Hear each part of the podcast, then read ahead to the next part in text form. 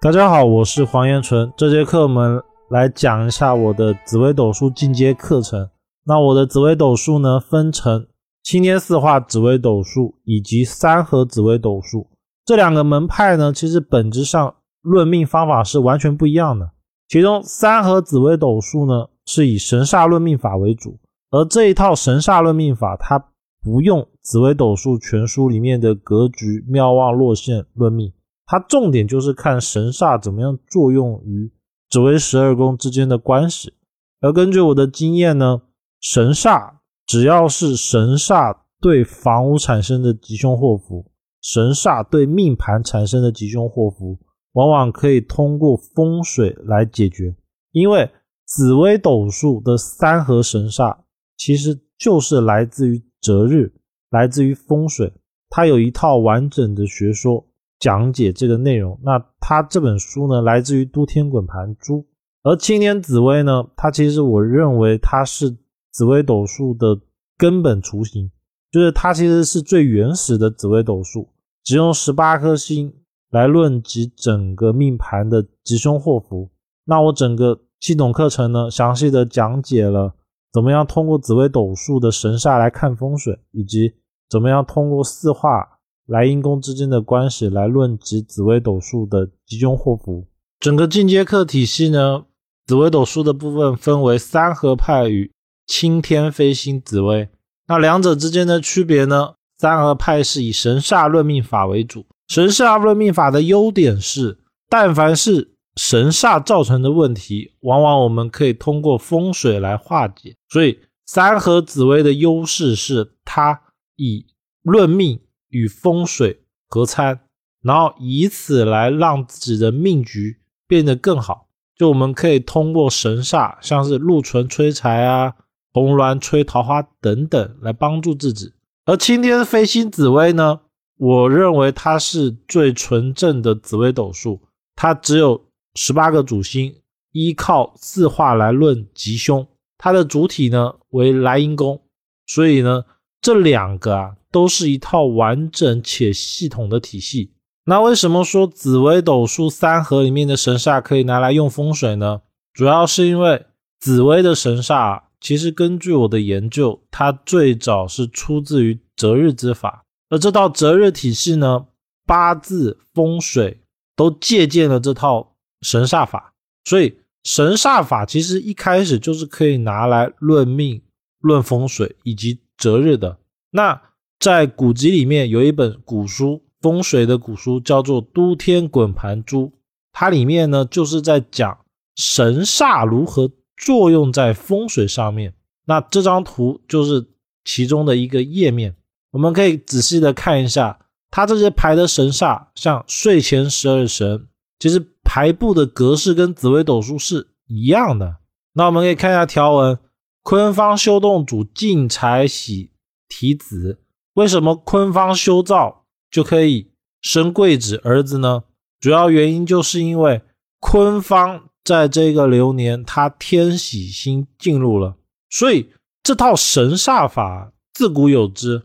我个人认为是先有神煞，后来的紫微斗数、三合紫微斗数借鉴了这套神煞法，把这套神煞法搬到了紫微星盘里面。最初最开始的。紫微斗数应该只有十八颗星，也就是十八飞星才是最纯正的紫微。后续搬进来的神煞都是参考了择日的神煞、风水的神煞、八字的神煞。那我们这节课的优势就是学习三合风水。所谓的三合风水，就是三合派紫微斗数加上峦头风水，形成一套独立的论风水体系。那这套体系呢，主要参考的是风水的行卵法与命理法，在我的详细课程介绍里面呢，也有详细的介绍。三合派紫微以神煞论命法为主，那这套三合法呢，它不依托于市面上的紫微斗数全书，因为如果我们有仔细看过全书的人，就会发现紫微斗数全书里面写了大量的格局，但是我们。印证格局往往准确率没有想象中的高，而且运用起来比较不实用。因为往往我们背了大量的格局之后呢，我们很难遇到相同的情况。那论命只靠神煞论命，包括四化，如此呢，我们不依托于格局，这样论命反而快很准，准确率就会大大的提升。所以这一套三合的体系啊，是不用紫微斗数全书的格局论命，以及妙望落线法是不用的。它主要就是用常见的紫微神煞，像禄存、请阳、陀罗、四化、天贵、天月等等。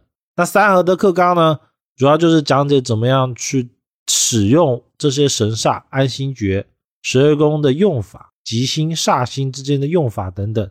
其中呢，降前十二神及睡前十二神，其实就是用在风水上面的。那古人应该是通过了研究发现，流年有流年的降前十二神，而这个降前十二神呢？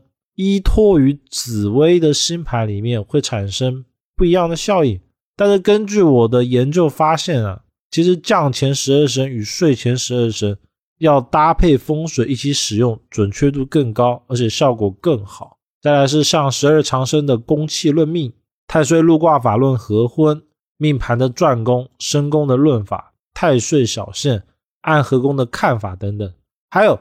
这一套三合体系呢，它是五盘论命法，也就是本命、大运、流年、小限，再加一个斗君。因为斗君啊，其实是会作用在流年里面的，它不只是拿来作为判断流月的一个依据。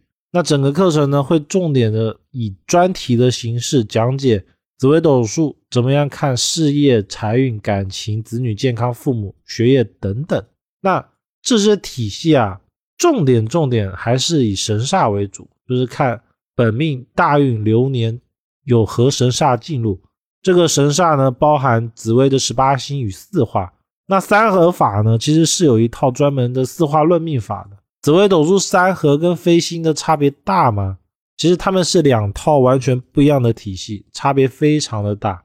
那飞星派呢，根据我的研究是，它更注重因果关系。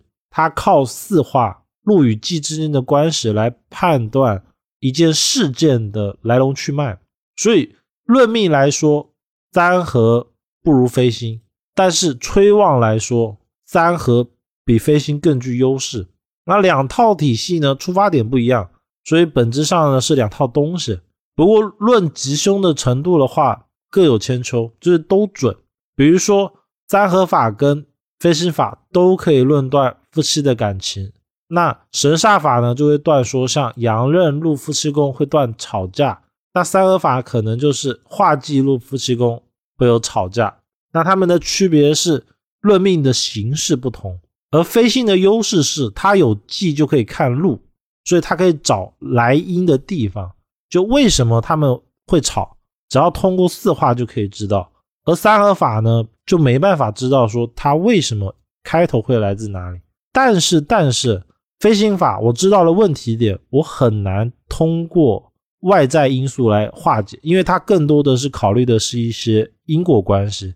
因果关系其实是我们外人很难去作用帮助他们的，而神煞法不一样，因为神煞法是确确实实存在的一个流年神煞，它会作用在风水择日上面，所以这种神煞。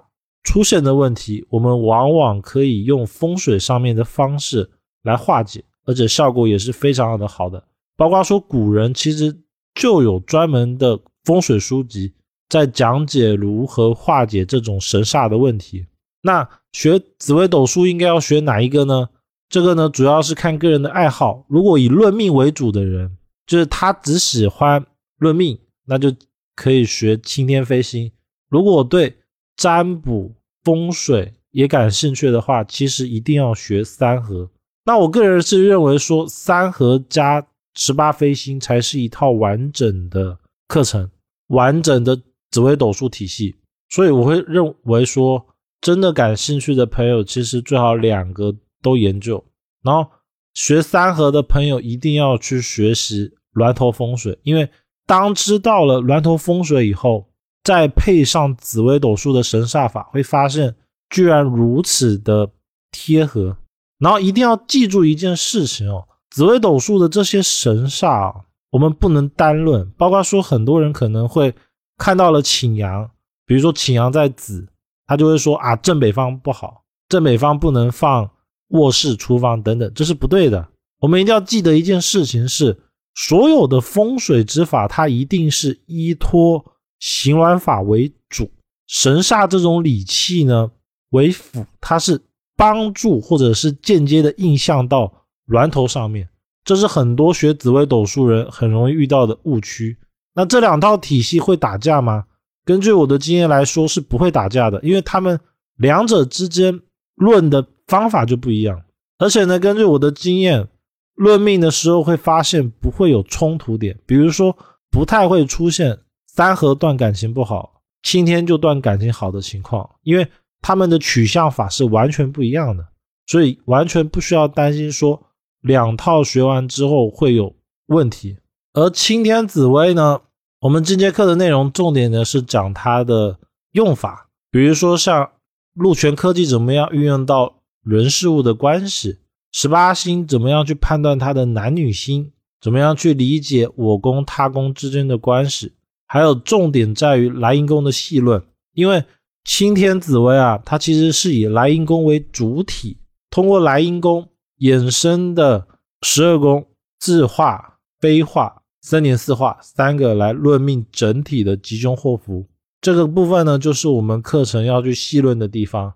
再来包括说，像是四化双相，同时出现了两个四化，怎么样去论串联法相，这是其中一个技巧。忌星棋谱、三星刺凤、两仪标、破相论，这些等等都是我们在研究四化的一些理论。再来像是录音记果，录音结果呢，就是看问题点是从哪里来的，这个点呢，其实也是比较好用的。然后十二个重点讲本命。大运流年怎么样重叠转宫？怎么样论一个命盘的大运流年关系？一样的，我们会以专题形式重点的讲如何通过青天飞星四化的手法来论断事业、财运、感情、子女健康、父母学业等等。那我认为学这套东西的三个阶段，第一个阶段是我们要了解各大基础，比如说星座的意思、宫位的寓意。字画的用法等等，这是入门。当入门能够论断基本情况的时候呢，我们开始要对照真实的案例，论及他的本命大运流年之间的吉凶祸福，这是进阶。到了高阶呢，我们要考虑的是如何化解，就是说我们看到了他不好的一面，我们要怎么样通过方法来帮助他。我认为这是学习命理风水占卜之法最重要的三个要素，而最终我们的结果一定是如何让自己变得更好，趋吉避凶。那整个呢，这就是紫微斗数的课程体系。在这边，我们稍微再提一下三合紫微如何运用到峦头风水里面。所谓的峦头风水，它其实是一个根据形态来判断吉凶的学说。所以它其实是不需要罗盘的，因为它就看整个宅室结构，看整个房屋的格局，就能论断吉凶祸福了。比如说图一是老大未婚找不到对象，图二是婚后外遇，就是说我们不用罗盘，我们只要知道正北在哪里。像这张图，它就是北方在下方，而图二呢是北边在上面，那我们就知道了八方的位置。那以此呢，我们就可以直接论断房屋格局的吉凶。这时候我们知道了整体的格局情况之后呢，我们再安心布星。比如说紫微斗数里面有它存在的神煞，我们这时候呢可以看一下，像是禄存星。比如说以这张案例为例哦，该命盘的禄存星在亥宫，也就是房子的西北方。那我们看这个案例，它的西北方是厨房。这时候呢，说明这一个房子对于这个命盘的人来说是能旺财的。而如果房子的西北方是厕所，我们假设厕所在西北方，然后西北方它是禄存星，这时候我们就可以断这一个命盘的主人住到这间房子之后存不住钱。这个其实才是真正的紫微斗数应用在风水上面的方法。也就是神煞论命法，这套方法是有古书记载，是有传承的。其他包括说紫薇的其他一百零八颗星也是一样，都可以运用在峦头风水里面的。包括说像紫薇的主星以及四化星，那具体的用法呢，我们会在进阶课里面详细的介绍。初学紫薇的朋友呢，可以选择以下三个作为学习的主要顺序：一是峦头风水，再到三合紫薇，再到外阴占卜。因为其实学命理啊。一定要学一个论命，一个风水跟一个占卜。风水主要是为了催吉化煞，而占卜呢是为了预测当下的一些小事情。论命呢主要是论整个人的大结构，而三合紫微的优势就是通过人的出生时间排神煞，然后再通过神煞来改善我们的生活状态，其实是比较好的。所以这是给学紫微斗数人的一个参考。我们来了解一下紫微斗数的复数解锁。所谓的复数解锁，就是同时学了两个东西以后，我们可以再学其他东西，就是它自然而然就会演化出来了。一是三合风水加峦头，三合紫微跟峦头这种可以得出一个叫神煞风水法。可以很确定的讲，只要是紫微斗数里面的神煞，都可以通过风水的理论来催旺它，还有化解它。这是第一个，第二个是三合紫薇加上飞星紫薇，可以解锁一个新的技法，叫做细论四化。因为飞星派啊，包括青天派也好，四化派飞星也好，最大的问题是它只看四化跟十八星之间的关系。通过实践呢，我发现了还有一套四化，它出自于三合里面，而这个三合呢。它可以细论四化的用法，也就是完善整套紫微的体系。所以学紫微的朋友，我会建议感兴趣的，如果只想学推命的话，最好三合跟飞星都学。我整个课程呢分成七个部分，为什么分成七个呢？一是它的体系比较庞大，二是根据我的经验，喜欢学八字的他不一定喜欢学风水，他们两个之间有隔阂。包括说学三合的朋友也不一定会想学青天，所以才把它拆开来。而峦头风水、理气风水呢，主要是因为目前市面上很大的问题就是不同的理气老师哦，理论会打架，这样子其实造成了我们在学习的时候特别的有阻碍，因为大家都说大家的对嘛，所以我独立了一个峦头风水。这个峦头风水呢，是所有人都可以学的，就是。不管你学的理气是哪一套，它都能套这套峦头，而且呢，能达到不用罗盘，直接看格局就断事的效果，这个是特别好的。所以，其实我会把它拆开的主要原因，还是因为根据现实情况，每个人的需求不一样，所以才拆开出来。而推命术、八字紫微、风水术、峦头理气，大部分学完这几个以后呢。还会需要学一个占卜法，就是当下我们有一个问题的时候怎么办这一块呢？我个人以梅花心意里面的阴阳十变占为准，这套占卜法特别的好用。而其他的呢，还有像姓名学啊、数字学，这个姓名数字学呢，用法也特别的好，包括说数字学可以拿来学手机号码，姓名学可以拿来测字断名字好坏。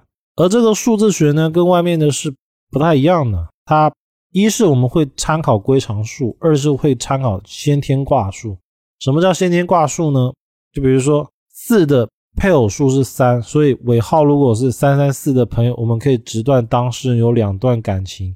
这个就是我这一套数字学的特点，以及姓名学的特点。姓名学主要是以个人八字跟五行之间的关系去做碰撞。那这个呢，就是。整套体系内容，好，我们来开始介绍整个课程大纲。这个呢是我的进阶课的课程体系。首先呢，我想要来介绍的是学艺的三个阶段。就我个人认为哦，学这些东西的重点不是去背诵那些口诀，或者是得到什么秘密的技法，就不是这样的，而是要像《笑傲江湖》里面独孤求败学习。武功的三个阶段，第一个阶段呢，我我认为我们需要大量的看那些古书啊、古籍，来帮助自己学习了解这些技法到底是什么。了解完了技法以后，我们要化繁为简，因为我们现在最不缺的其实就是技法。在网络上面呢，我们随便就可以找到大量的课件，不管是正版还是盗版也好，课件是非常多的，所以我们学东西其实是不差资料的。而重点在于我们要能用，就是把这些复杂的资料整理归纳以后，形成一套自己的体系。所以到了第二个阶段呢，我们就会总结了一套东西，一套属于自己的东西之后，形成一套体系。但是呢，这个体系还不是最终的状态，因为根据我的经验，时间长了以后呢，我发现了，只要还有招式，它就是我的阻碍。不管是紫微斗数里面的四化飞星啊、神煞，八字里面的食神、五行相生相克，或者神煞之间的关系，它就是束缚住我们人去论断很多的事情。因为很多学这些人到后期一定会发现一件事情：为什么我的格局有时候这样子是正确的，有时候却不是？又或者是呢？明明我的这个状态没有这个相，比如说。命局里面八字年月是正官正印的，结果他跑去做商人，诸如此类，或者是他怎么没有那个正官正印的相，又或者是八字里面明明没有桃花感情的信息，但是他却桃花特别的旺，包括说紫微斗数也是一样的，这个一定是我们在学习到一个层次以后会遇到的问题，就大概案例看个五百个、一千个以后，绝对会有的一个疑惑。百分之十到二十的情况会是我们目前学的东西无法去解释的。那这个问题点是本身技法带来的问题，就八字的出发点、紫微的出发点，导致了我们有些东西是没有办法判断出来的。所以我就认为说，学东西到了第三个阶段，应该是要无招胜有招。这个无招胜有招，不是说我们不再需要说。去记任何的技法不是的，而是我们把这些技法熔炼归纳，最后抛弃它们，形成一套体系。而这个体系呢，我们古人已经把它总结了，其实就是阴阳五行。讲五行可能都复杂了，其实就是讲阴阳。如此呢，其实就可以论断天下所有的事情了。所以，这是我想要跟大家说的一个很重要的观念，就是。不要去拘泥在那些技法，但是技法是要帮助我们理解这些事情的过程，我们最后才可以达到一种叫做古人所说的“善意者不占”，就是我们不需要占卜，其实就可以论断事情的吉凶祸福了。写在前面的话，就是我想跟大家说的一些问题啊，就我们学的三一命相卜是非常多的，而且。学是学不完的，就是我们可能花了一辈子，能弄明白一两个就非常不错了。然后呢，我的课程我目前就只讲命相卜这三个。其实呢，除了这三个以外，后面中医也是有的，中医也是一个大的体系。还有一个是三，也就是所谓的修炼，包括说一些武术啊，甚至是一些比较玄的法术，这些可能。将来有机会再教吧。我们现在重点就只讲三一命相卜里面的命相卜三个，而命相卜里面呢还要再分面相、风水、算八字、占卜。占卜里面又会分很多的门派，那我重点就只讲七个，就我这一套体系的这七个。这几年呢，重点就把这些讲明白就好了。其他的呢，我。就不再多花心思去讲或者是研究了，因为确实目前学的东西太多了。到了后期，我可能会放更多的心思在三跟一上面。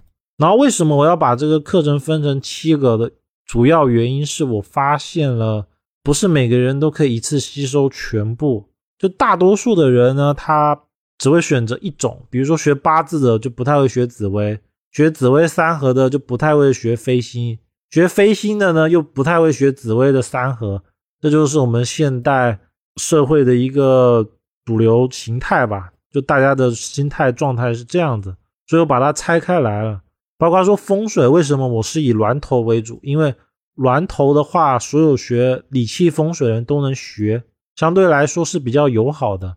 然后我的理气的体系呢，一定会有一些人不太喜欢的，尤其是像用的是立项的，就是以立项来论一间房子吉凶的，他会比较难接受我这一套理气的手法。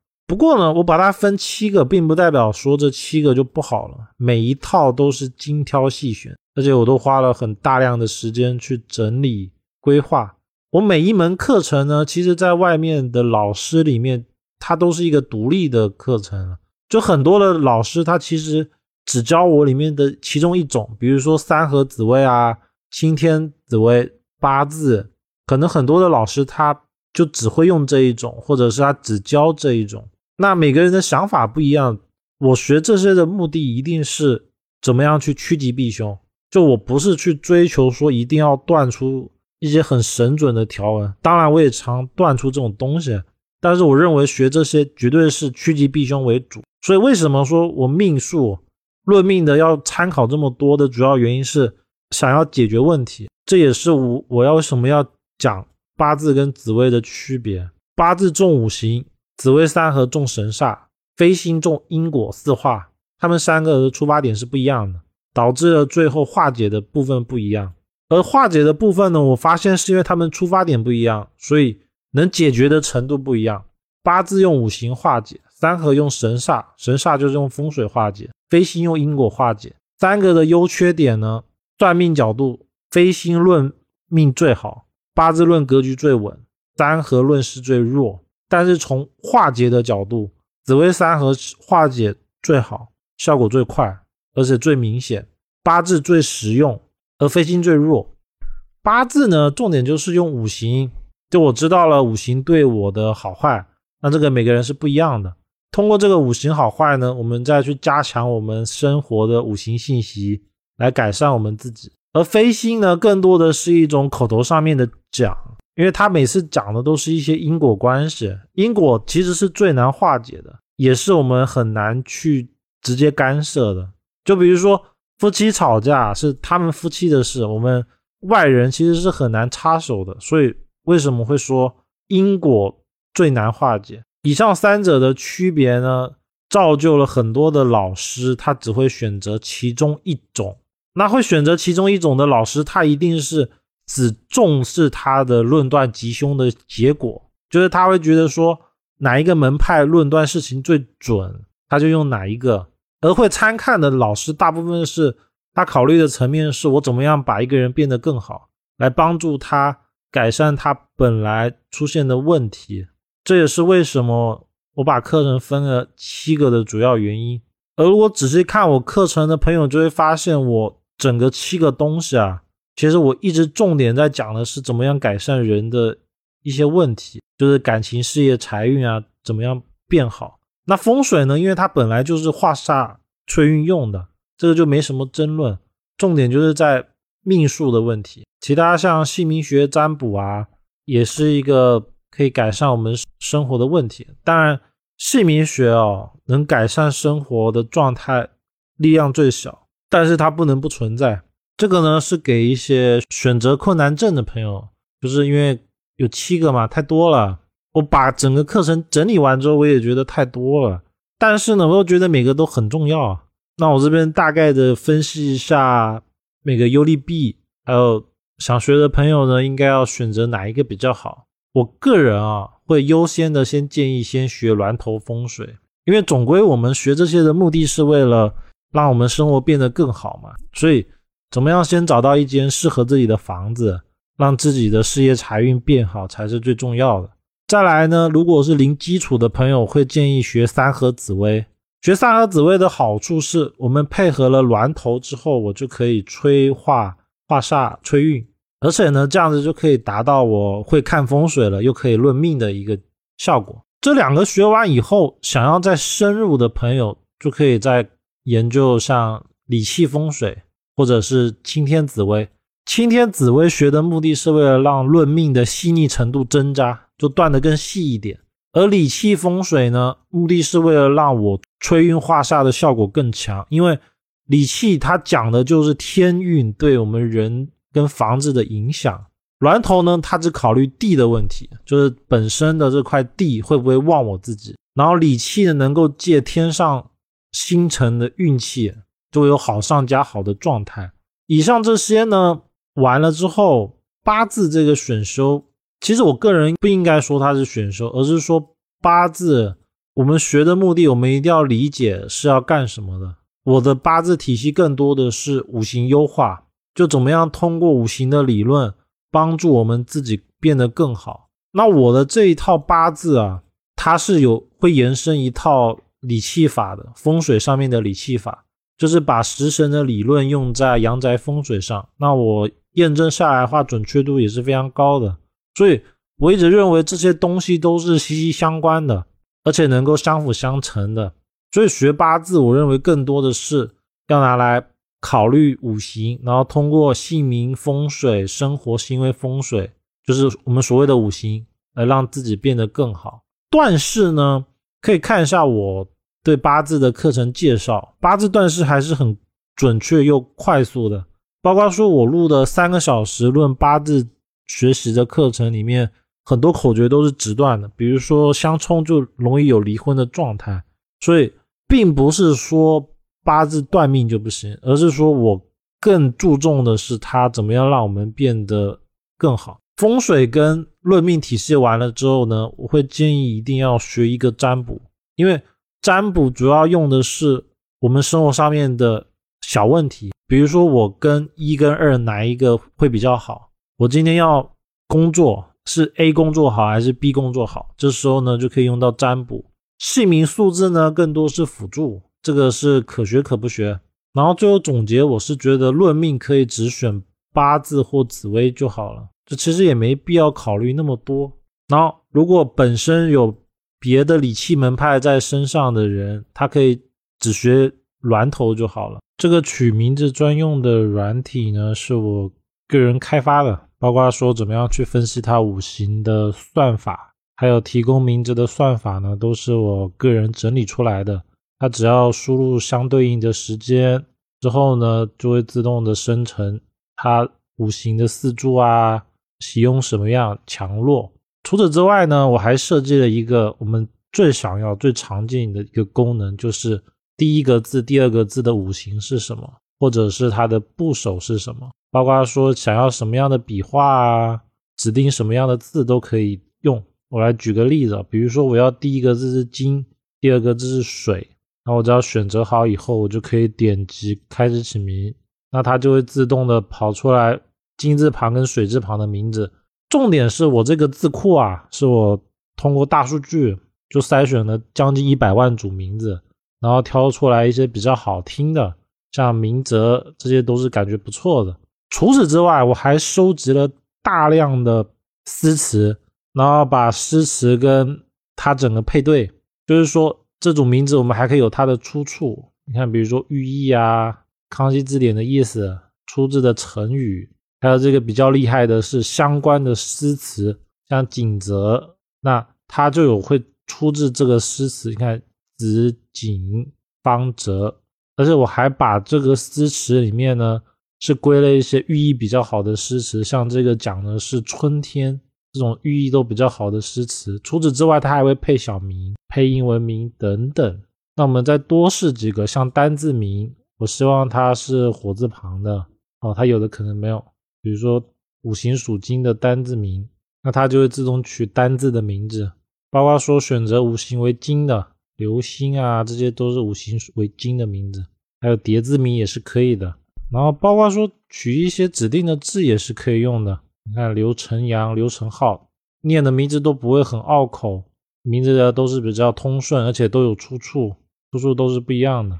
其他我们还可以指定笔画，你看，比如说第一个字要六画，第二个字要五画，而且它会自动的去配出处。像刘旭东笔画是不是就是第一个字是六，第二个字是五？还能有寓意，诗词出处出自陶渊明，寓意是旭日东升。包括说配小名、配英文名等等都有。以上呢，这就是我开发的一个软体，然后非常的方便于需要取名的人，包括说需要取名字的老师，因为我可以指定他的部首，指定他的五行，还有笔画，这样子不管是对于任何姓名学的老师来说都是非常方便的，包括说像指定的字都是可以用的。